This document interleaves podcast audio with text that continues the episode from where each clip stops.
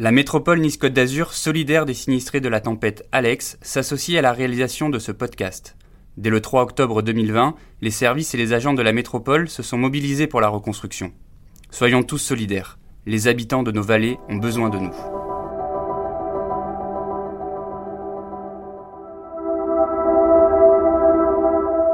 C'est ce qui me fait euh, me lever le matin, d'avoir le punch et tout, de me dire c'est bon, il faut que je positive parce que de toute façon, je vais avec des enfants. On était tous très heureux de se retrouver, euh, vraiment tous. Et puis après, il y avait quand même, euh, moi j'ai perdu quand même quelques élèves qui sont partis. J'ai pas pu leur dire au revoir surtout, voilà. On, a eu le jeudi, on savait qu'on revenait pas le vendredi parce que c'était alerte rouge. On s'est dit à lundi. Et j'ai des élèves que je ne, ne, vois plus, je ne sais plus où ils sont. Et voilà, j'ai pas pu, on n'a pas pu se dire au revoir.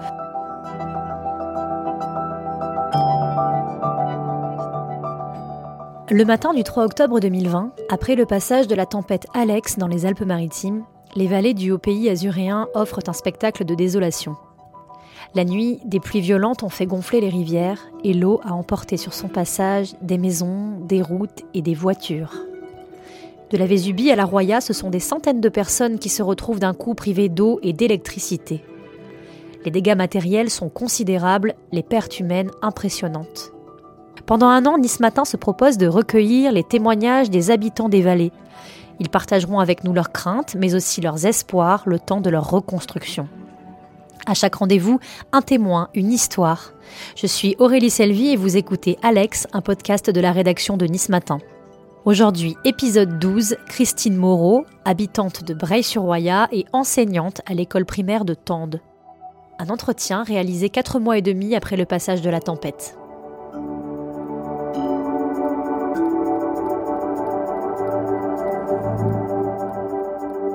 C'est un petit établissement de village à la cour de récréation donnant sur des toits de maisons en ardoise. Ce dernier vendredi, avant les vacances d'hiver, nous sommes à l'école primaire de Tende, l'un des villages les plus isolés depuis la tempête. Il est 8h20. La journée commence pour Christine Moreau qui enseigne aux 14 élèves de la classe de CE1, CE2.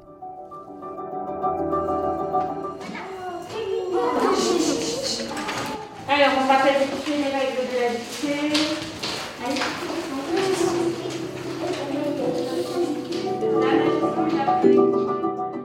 À midi, l'enseignante se pose pour faire l'état des lieux de sa vie post-Alex.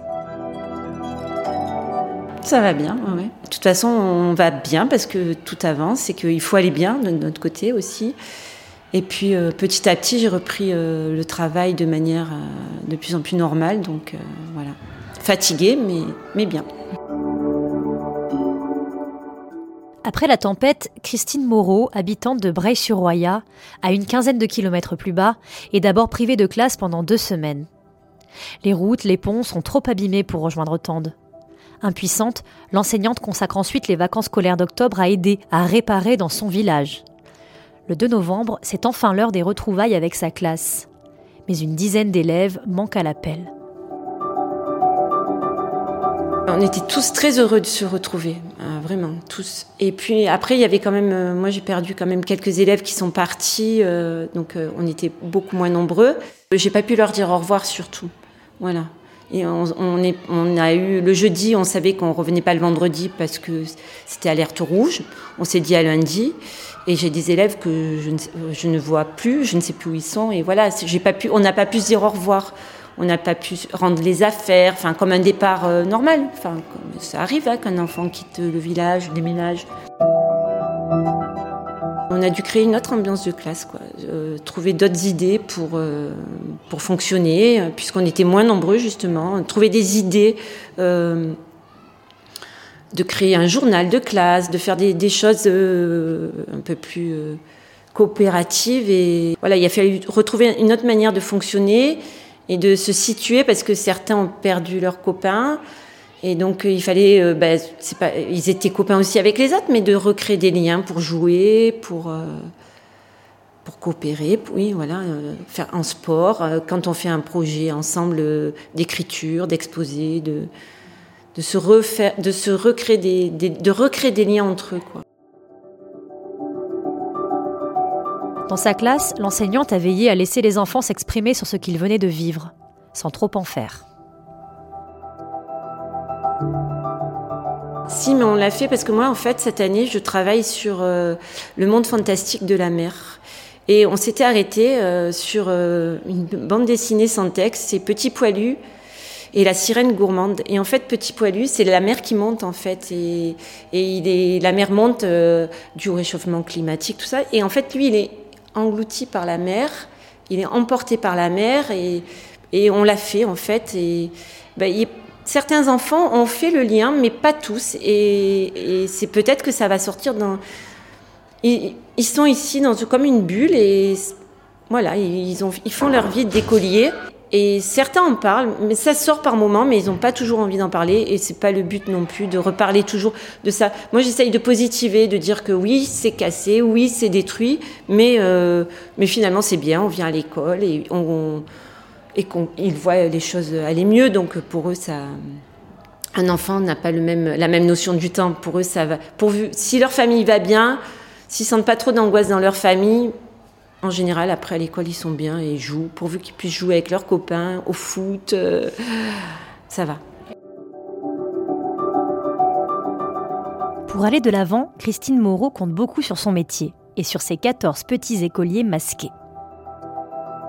Ah oui, moi, c'est ce qui me fait euh, me lever de le matin, d'avoir le punch et tout, de me dire c'est bon, il faut que je positive parce que de toute façon, je vais avec des enfants. Et puis ils sont trop contents, ils sont, on est trop bien ensemble et voilà, on a envie de faire plein de choses. Et, pour avoir plein de choses, il faut avoir de l'énergie. Et si on pense, on a des pensées négatives, l'énergie, on n'en a plus. Donc euh, non, non. Pour moi, ma vie, c'est d'être avec eux et d'être bien avec eux. Donc, euh, quand on passe la porte, je leur dis toujours, quand on passe la porte de l'école, la grosse porte en bois là, tous les soucis, tout ça, c'est dehors. Nous, on est dedans maintenant et on fait notre vie d'écolier et on est tranquille. On faisait plein d'activités, par contre, avant de randonnée. On allait le vendredi au ski, tout ça, ça a été perturbé, voilà. Ça, c'est le plus gênant, c'est qu'on n'a plus nos, activités d'avant. Mais tout le monde se connaît, euh, les enfants connaissent toutes les maîtresses. Euh, on connaît les parents, enfin, c'est une ambiance agréable. Depuis Alex, rejoindre Tende reste compliqué. En ce moment, le village n'est accessible que par trois convois routiers quotidiens. Une route provisoire où les dégâts de la tempête sont encore partout. Ponts écroulés, morceaux de chaussée manquants. Mais Christine, qui covoiture depuis Breil avec des collègues, y voit autre chose. Pour moi, c'est un, un, paysage de désolation, mais comme je peux aller où j'ai envie d'aller, euh, c'est pas grave. Enfin, je veux dire, je sais que ça va se reconstruire, je sais que ça va repartir. Ça, ça fait, ça fait du mal, mais on peut pas rester toujours là-dedans. Quoi. On peut pas toujours. Euh, je peux pas venir en me disant que c'est un paysage désolé. Euh, je, je, viens, je travaille avec des enfants. Je peux pas arriver avec des, des idées négatives dans la tête. À Breil, par contre, là où j'habite, il y a des endroits où je n'ai pas pu encore aller parce que c'est pas possible pour moi de voir euh, les endroits que j'ai toujours connus euh, dévastés. C'est pas possible pour l'instant. C'est vrai que le paysage a été quelque chose pour moi de très important. La destruction du paysage, euh, une route, ça se reconstruit, des terrains emportés, des cailloux à la place de, des prés. Je sais que ça pourra pas être fait, ou alors peut-être dans très très longtemps, quoi. Donc voilà. Christine, qui a grandi à Breil, doit habituer son regard à de nouvelles vues, car la tempête a effacé des paysages familiers.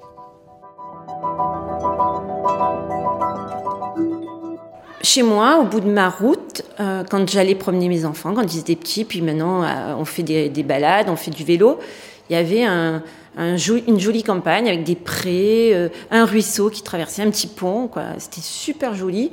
Et maintenant, c'est un champ, mais de cailloux, mais énorme mais pas des cailloux qu'on peut déplacer, quoi, des rochers, et il y a plus le, ruisseau a pris un autre chemin, il n'y a plus aucun pré, quoi, il y a juste la maison, et devant cette maison, il y a un champ de cailloux énorme. Et ça, c'est ce qui me choque le plus, en fait. Alors, c'est anecdotique, hein, mais parce qu'il y a d'autres endroits bien plus détruits, mais ce champ de cailloux, c'est quelque chose euh, d'impensable pour moi. Qu'il n'y ait plus un jardin, qui est plus avant le, le, monsieur cultivé, enfin, il y avait son jardin, ses légumes, les arbres fruitiers. Quoi, et là, il n'y a plus rien que du gris, des cailloux. mon enfance, l'enfance de mes enfants. Il y a des endroits, ça n'existe plus. Je suis née à Breil. Il y avait une maternité à l'époque. Et oui, je suis née à Breil. J'ai vécu ailleurs, hein, mais euh, j'étais enseignante euh, pour les enfants sourds, malentendants à l'Enval pendant très longtemps. Et puis quand j'ai eu mes enfants, et euh, ils supportaient pas bien le fait de retourner à Nice la semaine. Ils étaient très bien le week-end à la campagne. Donc on a pris, avec mon mari, on a fait le choix de revenir dans la vallée. Ça fait très longtemps.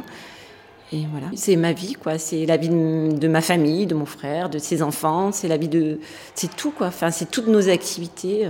C'est un peu le plus bel endroit du monde pour moi. 140 jours après la catastrophe, l'enseignante garde un souvenir indélébile de la nuit du 2 au 3 octobre 2020. J'étais chez moi. Euh, je sais, mon frère euh, n'a pas pu rentrer parce que lui, il, habite, il travaille sur tente avec ma belle-sœur. Et euh, il n'a pas pu rentrer, ils ont fermé les routes. Mais on a eu des nouvelles. On savait qu'ils étaient à la montagne, à Speech. Et nous, on était tranquilles. Alors, j'ai pas mes enfants, j'avais pas mes enfants parce qu'ils sont grands et qu'un est à Montpellier, l'autre à Marseille. Mais il y avait euh, mon neveu, ma nièce, et puis euh, un ami de mon neveu et un ami de mon fils parce qu'ils n'ont pas pu remonter sur tente. Donc, on était tous là. Bon, bah, on s'était installés. Puis, il y a eu la coupure d'électricité. Et puis là, bon, c'était 9h30 et ça allait il pleuvait, mais voilà quoi. Dans la journée, on avait tourné pour voir un peu parce que on a plein de vallons qui, de, cours d'eau qui arrivent de la route nationale. On, surveillait quand même parce qu'il pleuvait fort, mais bon, ça allait. On était allé voir le vallon, tout allait bien. Et puis j'allais pour me coucher, j'ai entendu un bruit euh, et j'ai dit à mon mari c'est bizarre ce bruit, on dirait qu'il y a un animal détaché, qu'il y a quelque chose qui et il m'a dit bah, je vais voir et puis il revient pas donc je me dis bon je sors. Et là c'était pas un bruit, c'était euh, euh, l'eau qui arrive de la route euh, départementale en fait, qui, traverse notre propriété. Et en fait ça avait tellement débordé et ça charriait des pierres qui roulaient devant ma porte. Et c'est ce bruit qui je me suis dit mais qu'est-ce que c'est que ce bruit? Et on est sorti. Et là il y avait un vallon d'eau devant chez moi donc avec tous les jeunes. On a essayé de détourner l'eau parce que ça, ça passait devant ça bouchait devant chez moi, ça allait monter chez ma mère, donc on a débouché euh, tout ce qu'on pouvait. Et puis on est parti euh, voir, euh, parce que ma, nièce a un cheval, donc on est parti voir où il était, comment ça allait. Et là, on est arrivé sur la route départementale et c'était un champ de cailloux. Il y avait de l'eau qui arrivait de partout, mais comme jamais j'ai vu quoi. C'était pas des, c'est comme si la montagne crachait de l'eau de, de partout. Et là, il y a des pompiers qui sont arrivés de Menton et qui nous ont dit mais qu'est-ce que vous faites là et tout. Je dis non non mais c'est bon, on sait, on... mais ne vous inquiétez pas, on rentre chez nous et on est rentré. Et euh, on est rentré, on s'est changé, on était trempés. Et le matin, on s'est levé et il faisait très beau. Et chez moi, en fait, à part euh, le cours de il restait des pierres, un mur était tombé, mais bon, voilà, c'était comme après un gros orage. Donc rien de faisait beau, voilà. Et puis les, jeunes ont dit bon, on va voir euh, au village. Et là, euh, quand ils sont revenus, ils nous ont dit euh, c'est la catastrophe et c'est affreux. Lucide, Christine Moreau sait aussi qu'elle n'en a pas fini avec cette nuit-là. Je pense que je la laisse à distance, mais ça, c'est pas possible. Elle va revenir. À chaque pluie, c'est pas qu'à chaque pluie, non, c'est pas ça, mais c'est à chaque pluie, il y a des gens où il y a des, émotions chez les gens qui font qu'on n'est pas seul. Enfin, c'est pas que moi, quoi. Je sais que ma belle-sœur a été très choquée aussi. Donc, dès qu'il pleut, dès que la rivière peut monter, enfin, on n'aura plus euh, cette tranquillité, euh, cette insouciance en fait, hein, parce que voilà, on, ne pouvait pas imaginer que la Roya pouvait faire ça, ça pouvait détruire comme ça. Donc euh, personne ne pouvait l'imaginer. Donc je pense que on peut pas vivre en se disant ça va arriver, ça va recommencer. Donc euh, pour l'instant je la mets à distance, mais je sais pas, peut-être qu'un jour ça va ressortir et je peux pas dire ça. Quant à l'avenir, pour l'enseignante, c'est sûr, il sera dans cette vallée. J'espère que ça va recommencer, quoi. Parce que moi, j'ai un fils qui, fait, qui est moniteur de kayak l'été, qui a eu son, qui est en train de faire une formation pour euh, être moniteur de canyon. Donc, lui, ça lui chamboule pas mal sa vie, quoi. Parce qu'il y a pour l'instant, il n'y a plus grand-chose ici. Il est jeune, il va pouvoir repartir ailleurs ou ici, j'espère, ici. Moi, je pense que les gens d'ici sont assez soudés ils ont assez de, de volonté et d'envie euh, de repartir. Parce que quand on a vécu ici et qu'on a notre vie ici, on ne peut pas dire je m'en vais parce que c'est détruit. Voilà, c'est, on ne peut pas ça. Je pense que la plupart des gens ici, même tous, on est tous dans cette idée de refaire, de reconstruire, de revivre ici avec mieux peut-être ou avec d'autres activités, mais partir, c'est pas possible. On, vit ici, notre, nos racines sont ici. Une seule inquiétude pour Christine Moreau, que sa vallée ne tombe pas aux oubliettes.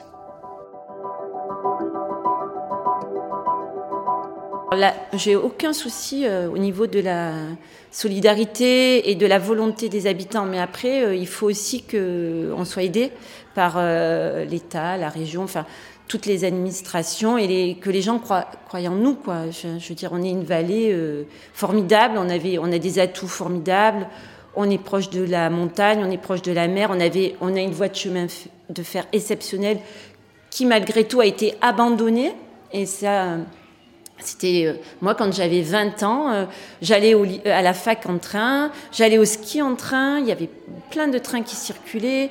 Euh, on pouvait aller à Vintimille, on, pouvait aller sur Monaco. Au début, quand on est revenu s'installer à Breil, il y avait des trains qui allaient à Vintimille régulièrement. Donc, euh, mon mari, qui est directeur de l'école de Breil, avait plein de familles dont les parents travaillaient sur Monaco et c'était très facile avec le train. Et ça évitait aux gens d'habiter en ville, euh, d'être.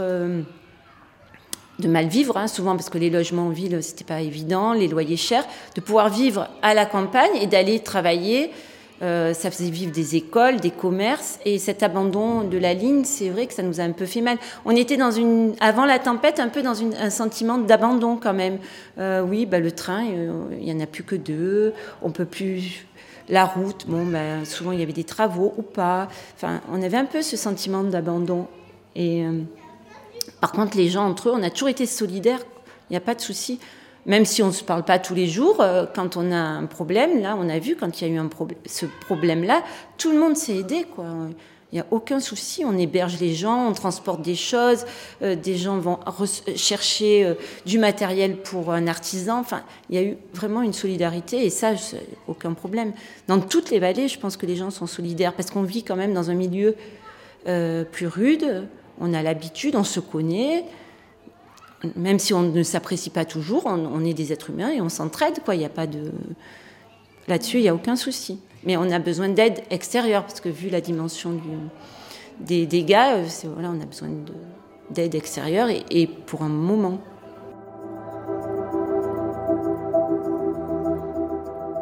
Dans la Roya, progressivement, les taux se desserrent. Attendent, un convoi routier quotidien vient d'être ajouté à 18 heures. Un vrai plus pour l'enseignante qui n'est plus obligée de quitter précipitamment l'école une fois la classe finie. Petit à petit, voilà, on va pouvoir rester plus longtemps, on va pouvoir parler, même ranger, afficher dans ma classe. Euh, j'avais du mal, quoi, parce qu'entre midi et deux, il y a les corrections, il y a plein de choses à faire. Et là, j'ai plus de temps quand même. Ça va mieux. Là aussi, ça va mieux. En attendant que les choses reprennent leur place, l'enseignante tire une leçon de tout ça. Ressasser ne sert à rien.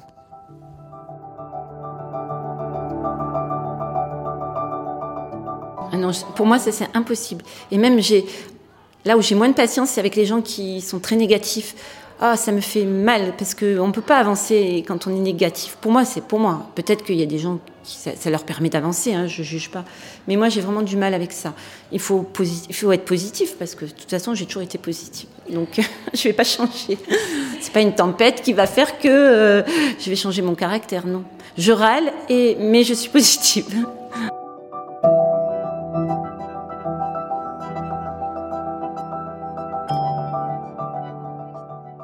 Vous venez d'écouter Alex épisode 12, un podcast du groupe Nice Matin. Si ce contenu vous a plu, n'hésitez pas à le noter 5 étoiles et à le partager autour de vous. Et si vous avez des remarques, des questions, vous pouvez aussi m'envoyer un mail à l'adresse aselvi.nismatin.fr.